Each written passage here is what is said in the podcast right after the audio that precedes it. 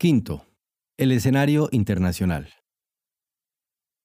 Los Estados Unidos, en medio de una guerra fría que iba multiplicando sus escenarios, no estaban dispuestos a tolerar que un país centroamericano, tan cercano a su territorio, se encaminara directamente hacia el comunismo. Sobre este punto, sin embargo, conviene hacer una importante matización. La potencia del norte, si bien dispuesta a defender sus intereses y a enfrentar la amenaza comunista con decisión, no podía recurrir a cualquier medio para oponerse al régimen de Arbenz. Una intervención directa, abierta y unilateral resultaba poco menos que imposible, pues hubiese creado el inmediato e intenso repudio de casi todas las naciones del continente, aislando a los Estados Unidos y debilitándolo en varios sentidos. Para oponerse a la expansión comunista hacia el continente, los norteamericanos debían, por lo tanto. Actuar apoyando a fuerzas internas guatemaltecas que por su cuenta se opusiesen a Arbenz y al comunismo. b. contar con el respaldo diplomático de la mayoría, o por lo menos de un grupo importante de los países de la región. c aprovechar alguna coyuntura o hecho específico que permitiese legitimar el inicio de la acción.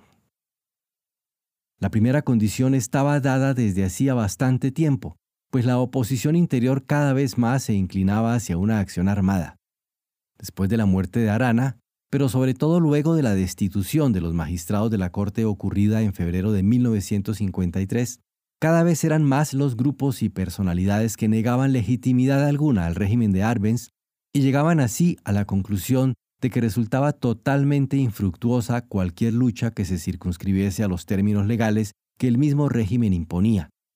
La dificultad al respecto no era tanto la carencia de una oposición activa, sino la falta de una línea unificada de comando. Pero este obstáculo pudo ser superado por la obra de personalidades como Juan Córdoba Serna, quien impulsó el compromiso que quedaría plasmado en el Pacto de Tegucigalpa y pudo convencer a los norteamericanos de que Castillo Armas debía ser el adalid de la acción contra el comunismo, al menos durante la primera fase de la lucha armada. Con respecto al apoyo continental o benevolente tolerancia que pudiese lograrse para una acción de esta naturaleza, la opinión hemisférica se debatía entre dos tendencias contrapuestas. Por una parte, el rechazo al comunismo, compartido por los gobiernos de la gran mayoría de la opinión pública en casi todos los países de la región, por otra parte, el repudio hacia cualquier forma de injerencia norteamericana, una actitud que derivaba, en buena medida, del intenso resentimiento creado por las sucesivas acciones intervencionistas que ese país había llevado a cabo durante la primera parte del siglo. En relación con la coyuntura propicia para que se destacaran las acciones contra Arbenz, por último, poco podía hacerse en sí para que se presentara la ocasión adecuada y solo cabía esperar el desarrollo de los acontecimientos. El principal instrumento diplomático que se había concebido para detener la amenaza comunista en la región era el Tratado de Río de Janeiro o Pacto de Río, que firmado en 1947 por los gobiernos de las Américas, acordaba la mutua defensa en caso de cualquier agresión extranjera que sufriese uno de ellos. Guatemala también lo había ratificado, aunque solo en 1950, con la firme oposición de los diputados comunistas, por supuesto, durante los meses finales del gobierno de Arevalo. Pero este tratado, por sí solo, no bastaba para pasar al plano de los hechos. Se necesitaban instrumentos más concretos para que se pudiese llevar a cabo una acción contra el gobierno de Guatemala, pues no había ninguna agresión abierta que se pudiese invocar para ponerlo en práctica. En efecto, la actitud de los países comunistas hacia el gobierno de Guatemala era sin duda muy favorable, pero también extremadamente cautelosa. Los soviéticos habían comenzado la Guerra Fría ampliando su zona de influencia en Europa del Este, prosiguiendo con el abierto apoyo a las acciones militares de Mao en China y extendiendo gradualmente su acción hacia otras zonas de Asia limítrofes con China, Corea, Vietnam y en el Medio Oriente. La posibilidad de que un Estado se volviese comunista estando tan alejado de su área de influencia no se había contemplado en sus planes estratégicos, y además Después de la muerte de Stalin ocurrida en marzo de 1953, la Unión Soviética atravesaba un difícil periodo de sucesión en su mando supremo que no favorecía aventuras en zonas tan remotas. Los soviéticos deseaban ayudar, sin duda alguna, pero desde lejos, a través de sus satélites, mediante la venta de armas, acciones de propaganda y otras formas de respaldo, pero sin avanzar hasta el punto de comprometerse tan cerca del área de influencia de su principal oponente en la Guerra Fría. Nos dice Ronald Schneider en su obra Comunismo en Guatemala. El principal papel asignado al gobierno de Guatemala en los planes de la Unión Soviética era el de quebrar la unidad hemisférica, creando un foco conflictivo en el patio trasero de los Estados Unidos y ayudar a la penetración de otros países centroamericanos. En la medida en que el comunismo iba perdiendo terreno en el resto de América Latina durante estos años, Guatemala se iba convirtiendo en el principal foco de esperanza para los soviéticos en el hemisferio occidental. Fin de la cita. En vista de estas circunstancias, y dada la creciente tensión al interior de la República de Guatemala, los norteamericanos y otros gobiernos anticomunistas de la región decidieron que el mejor escenario para obtener la solidaridad continental era la décima conferencia interamericana de la OEA, a realizarse en Caracas en marzo de 1954. Con un dossier completo sobre la penetración del comunismo en el país, los norteamericanos se prepararon para hacer pasar una resolución que pudiese legitimar acciones multilaterales efectivas contra la intervención del comunismo internacional en Guatemala.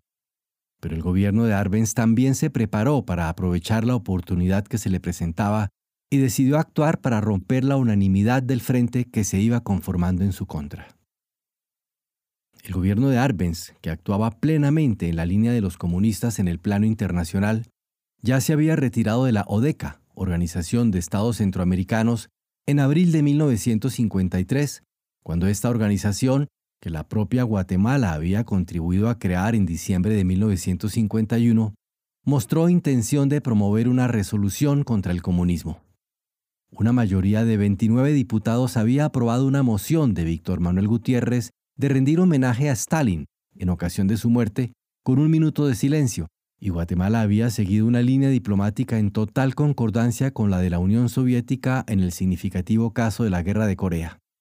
Continuando con esta actitud, el gobierno envió al canciller Guillermo Torielo a Caracas para que se opusiese a la acción que se pensaba tomar en su contra mediante una intervención de la Asamblea que pudiese marcar un hito en la historia del antiimperialismo continental.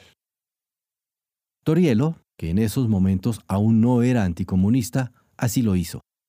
La resolución que el propio secretario de Defensa de los Estados Unidos, John Foster Dulles, presentó a la Asamblea, indicaba que los estados americanos considerarían como una amenaza a toda la región la circunstancia de que el comunismo llegase a controlar cualquiera de sus estados miembros adoptándose entonces las sanciones correspondientes. Ante esta propuesta, que obviamente estaba dirigida contra el gobierno de Guatemala, y era, por así decir, como la antesala a cualquier invasión para derrocarlo, Torielo lanzó un discurso vehemente, de corte nacionalista, en el que afirmó, entre otras cosas, que el plan de liberación nacional llevado a cabo por su gobierno había afectado los privilegios de las empresas extranjeras que habían impedido el progreso de su país, y que ahora afectadas en sus intereses porque estaban la invasión y el derrocamiento del gobierno. Su discurso, que alcanzó a tocar la fibra nacionalista de muchos de los delegados presentes, recibió una amplia ovación, más larga que la recibida por el propio Dulles. Existen testimonios de que se prepararon dos textos para el mensaje del canciller de Guatemala, y que Arbenz, con la oposición inicial de aquel, prefirió el de Guerra Borges que fue el que finalmente presentó Torielo. El delegado guatemalteco, en todo caso, hizo una presentación capaz de magnetizar a su audiencia y fue posteriormente acusado por algunos comunistas de haber traicionado los intereses del país al radicalizar sus posiciones y crear un enfrentamiento definitivo, público e irreparable con los Estados Unidos. Lo que refleja el incidente, en definitiva, es que existían dos líneas políticas diferentes frente al problema. La más cauta, que seguían los funcionarios de la Cancillería y varios líderes comunistas, como por ejemplo Fortuny, y la más confrontacional, preferida por Arbenz y seguida a la postre por Torielo, que apelaba al nacionalismo de las repúblicas latinoamericanas y que en otro plano postulaba la necesidad de defender al gobierno mediante milicias populares armadas. En todo caso, la discusión sobre la posición de Torielo en Caracas no nos parece esencial, porque como veremos, el curso de los acontecimientos hizo que otros factores alcanzasen a tener mayor peso en el momento definitivo. El resultado de la conferencia fue, en lo formal, favorable a los Estados Unidos y el bloque de países anticomunistas, pero este éxito quedó políticamente empañado por dos circunstancias. La resolución final fue aprobada por un número de dictaduras bastante desacreditadas ya en el continente, comenzando por la del propio Marco Pérez Jiménez en Venezuela, y la votación final, realizada el 13 de marzo, no resultó unánime. Hubo un total de 17 países a favor, pero dos significativas abstenciones, la de Argentina y México, y el previsible voto en contra de la propia Guatemala. Esta, según la apreciación que se hizo en la época, salió realmente favorecida de la conferencia, pues logró situarse visiblemente en el papel de la víctima que siguiendo una política de defensa de sus intereses nacionales, tiene la mala suerte de interponerse en el camino de un imperio guiado por la defensa de sus privilegiadas compañías. Guatemala en ese momento no estaba sola. Tenía la solidaridad no solo de la izquierda y de los comunistas, sino también de toda clase de nacionalistas que resentían el inmenso poder de los Estados Unidos en la región. Lo que inclinó de un modo definitivo la balanza en contra de Arbenz y su régimen fue el asunto de las armas compradas en Checoslovaquia. Se trataba de un cargamento de unas 2.000 toneladas que en el navío de bandera sueca Alfhem partió del puerto polaco de Chesin y siguió luego una sinuosa trayectoria para evitar ser detectado. En la calurosa mañana tropical del 15 de mayo de 1954, un grupo de altos oficiales guatemaltecos, encabezados por el ministro de Defensa, esperaba atento, cerca de los muelles de Puerto Barrios, el puerto nacional en el Atlántico. La ciudad había sido cerrada a los visitantes y se había prohibido temporalmente la toma de fotografías, nos cuentan Stephen Schlesinger y Stephen Kinzer. Antes de las 9 de la mañana, el Alfem apareció en el horizonte, y en medio de medidas estrictas de seguridad y de la mayor cautela, el cargamento de más de 15.000 cajas de madera rotuladas como equipo óptico y de laboratorio fue colocado en trenes militares que en los días sucesivos fueron despachados hacia la ciudad de Guatemala llevando escolta militar. A pesar del secreto y de que nadie en el país conocía exactamente lo que estaba ocurriendo, la información sobre el despacho de las armas fue difundida dos días después por los norteamericanos que habían logrado detectar la operación a través de su sistema de espionaje internacional. Al conocerse la noticia, la oposición, ya preparada para invadir el territorio nacional, aceleró sus movimientos, pues se consideraba con razón que existía el peligro de que el régimen pudiese armar las temidas milicias populares. Pero en todo caso, esos planes estaban trazados con anterioridad y ya estaban en marcha. Lo que cambió la noticia de la llegada del Alfem fue el clima político internacional. La opinión del hemisferio no se volcó a favor de los Estados Unidos. Lo que hizo fue inclinarse de algún modo en contra de Guatemala, afirma Daniel James. Los países centroamericanos, preocupados por una medida armamentista que los colocaría en seria desventaja frente a un vecino hostil y bien apertrechado, se pusieron decididamente en contra de Arbenz. Particularmente dura fue la declaración de Antonio Facio, embajador de Costa Rica en Estados Unidos, un país que hasta entonces había estado renuente a adoptar medidas extremas contra Guatemala. En el resto de la región creció el malestar y la preocupación por la situación que ahora creaba el arribo de las armas. Ya a fines de mayo podía hablarse de una auténtica crisis internacional.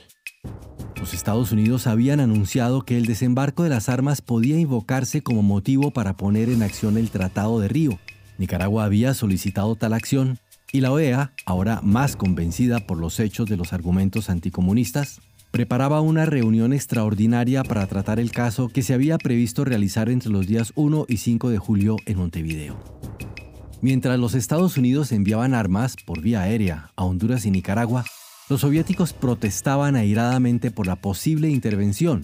La situación interna seguía deteriorándose y se acercaba también a un punto crítico. El gobierno de Arbenz, notando que la marea diplomática y militar se tornaba en contra suya, decidió en un postrer movimiento conciliatorio enviar al canciller Torielo a conversar con el embajador norteamericano John Perifoy para llegar a un arreglo en la disputa que existía con la United Fruit pero este le declaró que el comunismo, no el litigio con la frutera, era el verdadero problema pendiente con Guatemala. Y aunque esta opinión no fuera creída por altos funcionarios del régimen, tal vez convencidos por su propia retórica, lo cierto es que coincidía plenamente con la línea que al respecto tenía el Departamento de Estado, como una declaración hecha en el momento por uno de sus voceros dejó perfectamente claro. Si los guatemaltecos pagaran mañana a la United Fruit Company los 16 millones de dólares que ésta reclama y condecoraran a cada uno de los empleados de la United Fruit con la Orden del Quetzal, no por eso nos preocuparía menos el peligro que representa el comunismo en Guatemala. En sentido coincidente se pronunciaría tiempo después el principal dirigente del comunismo guatemalteco. José Manuel Fortuny diría a su entrevistador, se supone que Estados Unidos decidió derrocar a Arbenz por la expropiación de la frutera. Yo tengo un punto de vista diferente. No fue eso. Fin de la cita. Después de explicar que el asunto de la frutera, según Perifoy dijera a Arbenz, podría arreglarse con bastante facilidad en Washington, y que el verdadero problema era la influencia que tienen los comunistas en su gobierno, Fortuny concluyó. Así que lo que determinó la caída de Arbenz, en mi criterio, no fue la política agraria, la expropiación de la frutera. Cuando Arbenz no se dio en defensa de su política, entonces le dieron mano libre a la United Fruit para que ésta, en complicidad con la CIA, organizara finalmente esa intervención militar. Fin de la cita. Cuesta trabajo creer que, a pesar de tan claras afirmaciones dadas por los opuestos protagonistas de esos sucesos, todavía prevalezca hoy la confusión o las interpretaciones sesgadas que insisten en presentar el complejo caso del derrocamiento de Arbenz como un simple conflicto derivado de los intereses de una compañía transnacional.